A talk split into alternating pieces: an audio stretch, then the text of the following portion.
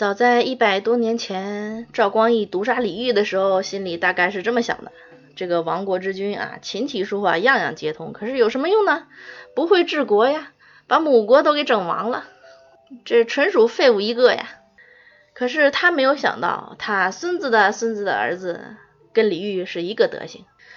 宋徽宗赵佶，他是比李煜更文艺的文艺青年，字体设计师是吧？瘦金体写的贼漂亮，还名画家，一幅画能拍上亿的那种，而且是个景观园林设计师啊，皇家美术学院院长，还自封了道君皇帝，要当道教教主，属于一个不玩车不玩表，只玩国的一个富二代，所有艺术才能都满级，只有政治能力零分。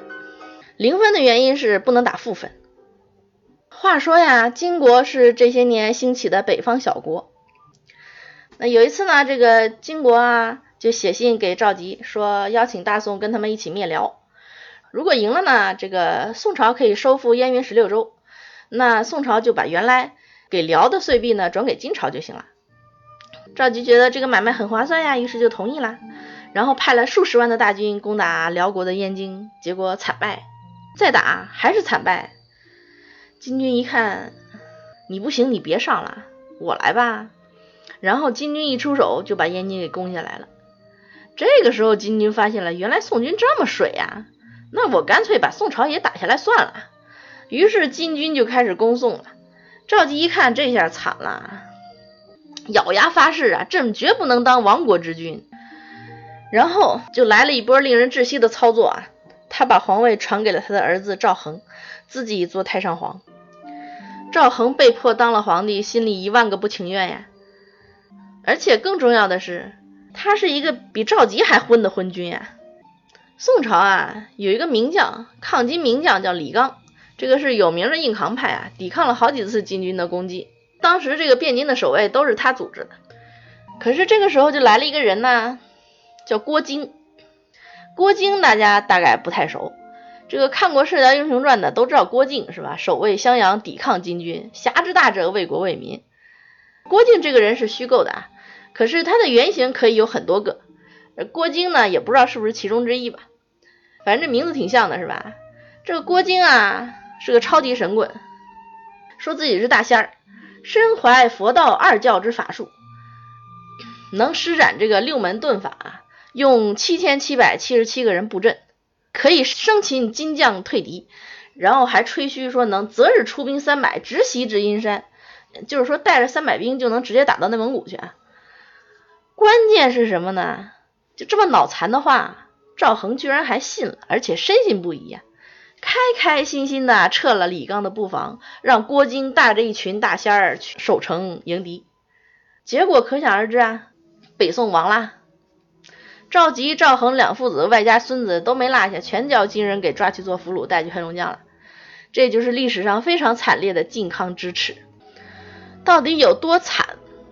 我们看一看赵佶的这些个女儿们的生平啊。嘉德帝姬、荣德帝姬、宁福帝姬、华福帝姬、庆福帝姬，都是进宫去伺候这个金熙宗。然后安德帝姬呢，开始的时候被这个完颜都母占领了，后来在完颜都母的寨子里被折磨致死。茂德帝姬先后被完颜宗望跟完颜希尹占领，后来是在完颜希尹的寨子里被折磨致死。寻德帝姬做了金珍珠大王完颜氏也马的妾。顺德帝姬被完颜宗翰占了，后来被安纳和抓住，然后死在了安纳河的寨里。夷福帝居被完颜宗弼占了。宝福帝姬跟仁福帝姬，还有贤福帝姬都被折磨死于刘家寺。惠福帝姬做了宝山大王完颜谢可宝的妾，还有承德帝姬、显德帝姬、永福帝姬入了洗衣院。最值得一说的是这个柔福帝姬啊，他先是被完颜宗望所得，后来又被完颜宗贤占领，后来又被千户国禄占了。入京了之后呢，被这个金太宗吴乞买占了，后来又进了洗衣院，后来又被完颜宗贤领出来，把她嫁给了徐桓。他在一一三零年逃回宋朝，在一一四二年被宋高宗赵构的生母韦氏指认假冒，被赵构给诛杀了。韦氏为什么要杀他呢？因为韦太后也是从金国逃回来的，在金国的时候，她也在洗衣院服务。这个洗衣院可不是洗衣服的地方啊，而是妓院。赵佶他是一个风雅的皇帝，他给公主改名叫帝姬，听起来更高贵、更优雅。可是这些公主的下场就是最卑贱、最惨痛的。入了京之后，这些人变成了可以随便赠送的妾，而且大多数都被折磨致死，甚至入了洗衣院。可是就在这种凌辱的环境之下，赵佶跟赵恒居然活得很开心。赵佶国破家亡的时候没有落过泪。他听说自己收藏的书画被金人毁了，才落泪。